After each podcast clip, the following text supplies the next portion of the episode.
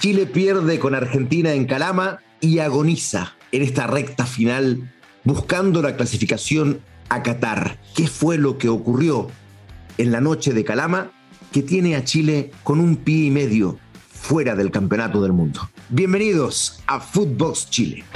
Esto es Footbox Chile, un podcast con Fernando Solabarrieta, exclusivo de Footbox. Analizamos lo que sucedió ayer con mi amigo Walter Zafarian, periodista destacadísimo de Argentina, a mí me pareció que en líneas generales, como concepto, eh, y de aquí podríamos partir, Walter, si te parece, es que Chile no fue coherente con la idea de llevar a Argentina a Calama. Eh, en cuanto al juego, no hubo coherencia en la idea respecto de lo que se tenía que traducir en el juego, porque si tú llevas un equipo a la altura de Calama, buscando agobiarlo físicamente, además de lo psicológico, evidentemente, eh, tienes que intentar que ese agobio llegue a través de lo futbolístico, presionándolo, empujando al, equipo. Y la verdad es que Chile dejó jugar a Argentina muy libremente, de hecho la posesión en el primer tiempo fue abrumadora en favor de Argentina y eso habla de que Chile no fue un equipo que, que fuera a empujar, a agobiar, a aprovechar la altura. No, no lo fue. Eso a mí también me sorprendió. Sí, a mí, a mí ¿sabes qué me sorprendió? En realidad fueron los primeros seis o siete minutos con el tiro libre de Alexis eh, que que no, que no, llega a conectar Vargas y que en realidad que conecta se va afuera, pero a mí a partir del gol de Di María, Chile no supo cómo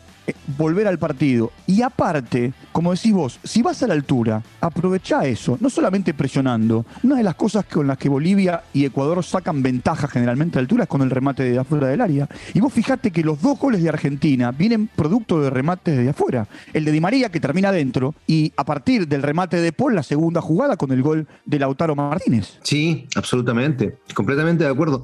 Y, yo creo que además Chile tuvo um, un error desde la parte técnica en la elección de los jugadores, en la elección de quienes estaban mejor y quienes tenían las características para jugar el partido que se necesitaba. Porque Chile comienza un, con línea de cuatro, pero con dos defensores centrales por las bandas. Paulo Díaz definitivamente no es lateral derecho y Vegas es un defensor central reconvertido a lateral izquierdo. Por tanto, el equipo estaba partido. Eh, la línea de cuatro eh, no tenía agentes ofensivos que hoy día son súper importantes, los laterales que te puedan llegar. Entonces, Chile un equipo largo, eh, casi la mayoría del primer tiempo fue un equipo muy largo y que tampoco aprovechó lo que tú, lo que tú dices. Y allí después tenemos que detenernos en lo de Bravo, porque en el segundo gol, Bravo estaba lesionado, pero hacía, hacía mucho rato que estaba lesionado. Y allí, eh, bueno, en los pequeños detalles del, alto rendimiento se, se, se hacen las diferencias, porque si Bravo, con la experiencia que tiene además, se hubiese dejado caer para interrumpir el partido y provocar el cambio, no, tal vez la historia habría sido distinta, por lo menos en el segundo gol. Él estaba muy lesionado. De, de, hecho, el segundo gol es culpa de Bravo. Y su atenuante es que él estaba lesionado. Y no hubo reacción ni desde la banca ni desde la cancha. Y a mí lo que me llamó la atención, viste que él pone los antebrazos para. Eh,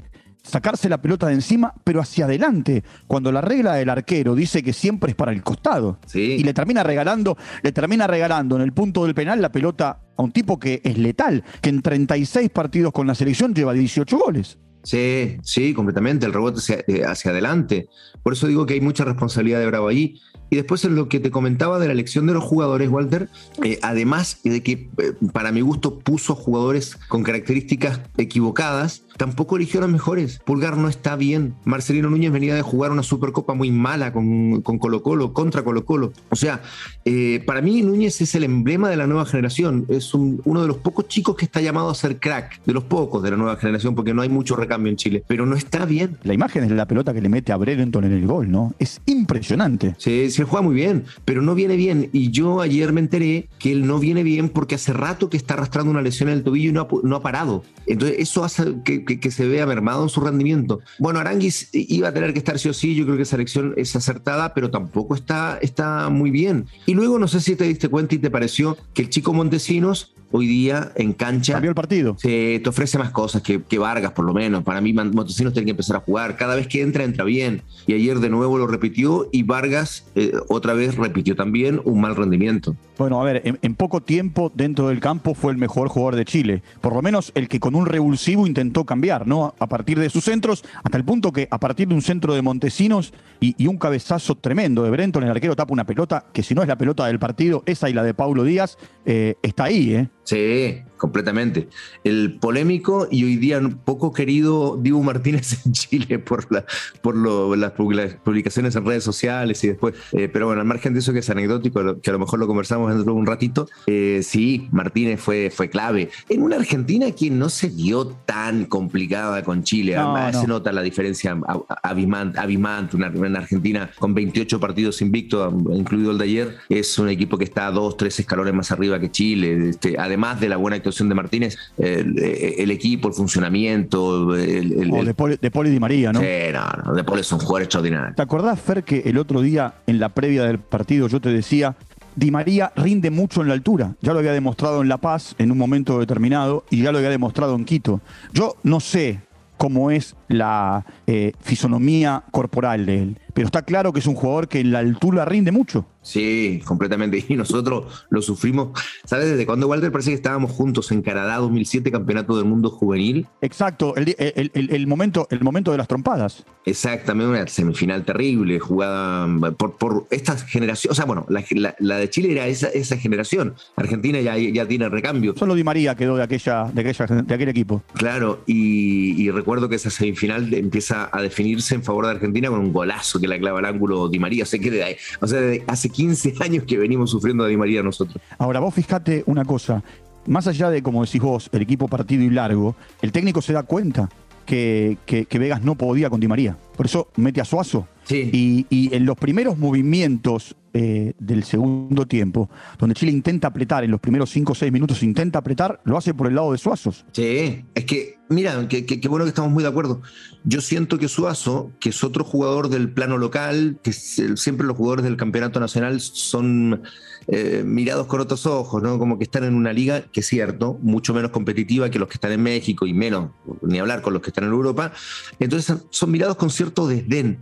Y para mi gusto, Suazo hoy es más que Vegas como lateral por izquierda también, y se notó cuando ingresó, y ya se había notado antes cuando entra contra Ecuador y un par de partidos anteriores en clasificatorias. Y sí, el equipo cambió, para mi gusto, con Suazo por izquierda y ni hablar que cuando, en el momento en que entra Montesinos. Pero, pero por eso digo, allí también hubo mala elección de la Sarta. Hay por lo menos tres o cuatro jugadores mal elegidos ayer. Y después en, las características del equipo también, ¿no? Ahora, vos es que yo me planteaba durante el partido algo y digo, eh, que, no, que no entendí, ¿por qué pegó tanto Chile? Porque yo creo que, yo creo que Chile, eh, al, al, al tratar de jugar como lo hizo y no poder resolver en cancha lo que estaba sucediendo, había cierta frustración, ¿sí? Que, te, invita a pegar, y más que eso, el llegar tarde a todas las pelotas. Si Argentina eh, tenía otra intensidad, otra dinámica, Chile llegaba un segundo tarde a todas las pelotas. Eh, yo creo que eso provocaba la falta permanente y, y así se empezó a dar el partido. ¿Sabes cuál es la jugada que para mí marca la diferencia en el partido, Fernando? Hay una acción en la que Chile ataca, Martínez tapa abajo, hay una segunda pelota que le queda a Pulgar entrando al, área grande y hay tres jugadores de la Argentina que van al piso como a bloquear la situación en el remate de Pulgar, cosa que logran. Y yo digo, esta es la imagen del partido. Un equipo concentrado, un equipo metido, un equipo que eh, busca hasta el último instante proteger a su arquero contra un equipo que lo que muestra es impotencia. Sí, completamente. Y, allí esa, esa, jugada, que es una buena fotografía del partido, muestra la intensidad de juego de un equipo, la concentración, tal cual tú dices, y eh, por otro lado, una cierta improvisación, vamos a ver qué pasa. Eh, a ver, desidia, se traduce en desidia lo que uno ve, no es que el equipo entre a la cancha eh, conscientemente a jugar con cierta desidia, pero lo que se traduce cuando tú ves a dos equipos con velocidades distintas, con dinámicas distintas, con eh, intensidades distintas, es que, es que uno parece estar jugando un partido a 40 kilómetros por hora y del otro 80. Y, y, esa jugada así lo demuestra, ¿no? Tres jugadores listos para ir a bloquear contra uno que no logra resolver bien y que es parte y expresión del juego de Chile. Y lo que es más preocupante, Walter, eh, e, e, esa remontada casi milagrosa de Chile cuando le gana a Paraguay los dos partidos y a Venezuela, más, ojo con esto, más un milagro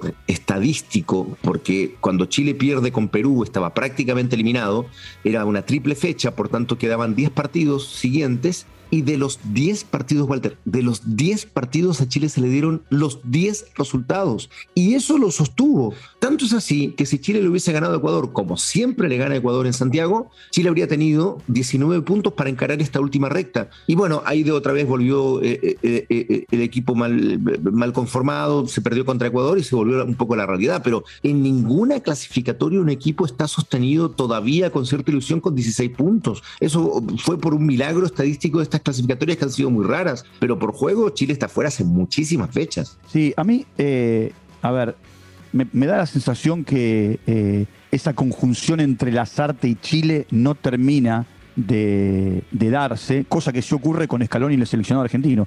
Más allá de los 28 partidos y de haber ganado la Copa América, porque vos fíjate que cuando Scaloni arrancó eh, tenía una, una, buena conjunción. La Argentina, mira, Fer, pierde para el próximo partido a De Paul, a Tagliafico, a Paredes y a Otamendi. Los cuatro por tarjeta amarilla. Mesa amaneció con síntomas o Campos amaneció con síntomas. A mí el tema de las amarillas no me preocupa. Yo en la Argentina veo que hay, mucho periodismo que está enloquecido porque las amarillas, digo, límpiense amarillas. Yo prefiero que no jueguen contra Colombia o que no jueguen contra Venezuela o contra Ecuador, pero que puedan llegar limpios a la Copa del Mundo. Sí, claro que sí. Sí, Argentina hoy día está mirando eh, el Mundial y no las clasificatorias, pues, obviamente, porque está, está clasificado. Pero cuando tú me dices eso, y que ya de, seguro tienes en la cabeza los reemplazantes, eh, eso habla a las claras de cuál es el momento futbolístico de Argentina y cuál es el de Chile. Nosotros nos quedamos para este próximo partido sin Bravo, sin Maripán, sin Vegas, eh, por tarjetas amarillas estos últimos dos. Y te cuesta pensar en quiénes pueden reemplazarlo. Tú ya en la cabeza tienes clarito quiénes pueden reemplazar a los cuatro o cinco que me has nombrado. Y eso, eso es un problema, no solo de las artes, ¿ah? Eh, el problema de Chile empezó mucho antes, con el desgaste de la generación dorada, sí, natural, por el paso del tiempo, pero porque perdimos casi tres años con Rueda. Rueda no encontró un solo jugador que pudiera ser alternativo a la generación dorada. Y yo creo que allí nace, eh, ese es el origen del problema que hoy día estamos viviendo con Chile en las clasificatorias. Bueno, eh, vamos a seguir, ¿no? Por supuesto. ya, ya tenemos que cerrar este tiempo. Argentina ganó y Chile ahora depende no solamente de ganar los tres partidos, sino también, Fer, de lo que haga el resto de los seleccionados. Sí, sí, sí, sí. Nosotros en Chile siempre hacemos una, figura eh, en los medios y, en los hinchas ya también está instalada que es sacar la calculadora. El 80% de las veces eh, nosotros en cualquier competencia oficial estamos rasguñando resultados y esperando que se den otros en, otros partidos como para que Chile tenga suerte de clasificar o haga una ronda siguiente de Copa América o en este caso al Mundial. Y bueno, la calculadora histórica ha aparecido en el fútbol chileno una vez más. Eh, la última, el último repechaje fue el de Perú con 26 puntos. Anteriormente lo había hecho Uruguay con 27, 26, 25 y 24 puntos, con lo cual esa es la línea de flotación aparentemente. Yo creo que podría ser un poco menos, incluso 23, porque ha sido una eliminatoria donde todos han perdido muchos puntos, hay dos escapados como Brasil y Argentina, y eso ha hecho de que tal vez este repechaje sea con menos puntos. A eso nos aferramos, Walter, a la calculadora histórica del fútbol chileno. Un abrazo, Fer, la seguimos en cualquier momento. Ha sido un placer conversar con Walter, como siempre, con Walter Zafarian, en eh, esto que terminó siendo un partido y una mala idea tal vez de trasladar el partido de Chile a Calama. Sí lo fue, y esto me gustaría agregarlo, en el concepto de llevar a la selección chilena a jugar a la provincia, a jugar a las regiones. Eh, la gente de nuestro país se lo merece. Más allá de eso y más allá del resultado, evidentemente. Seguimos prendidos en la ilusión. La próxima semana conversamos del partido frente a Bolivia. La fe está intacta.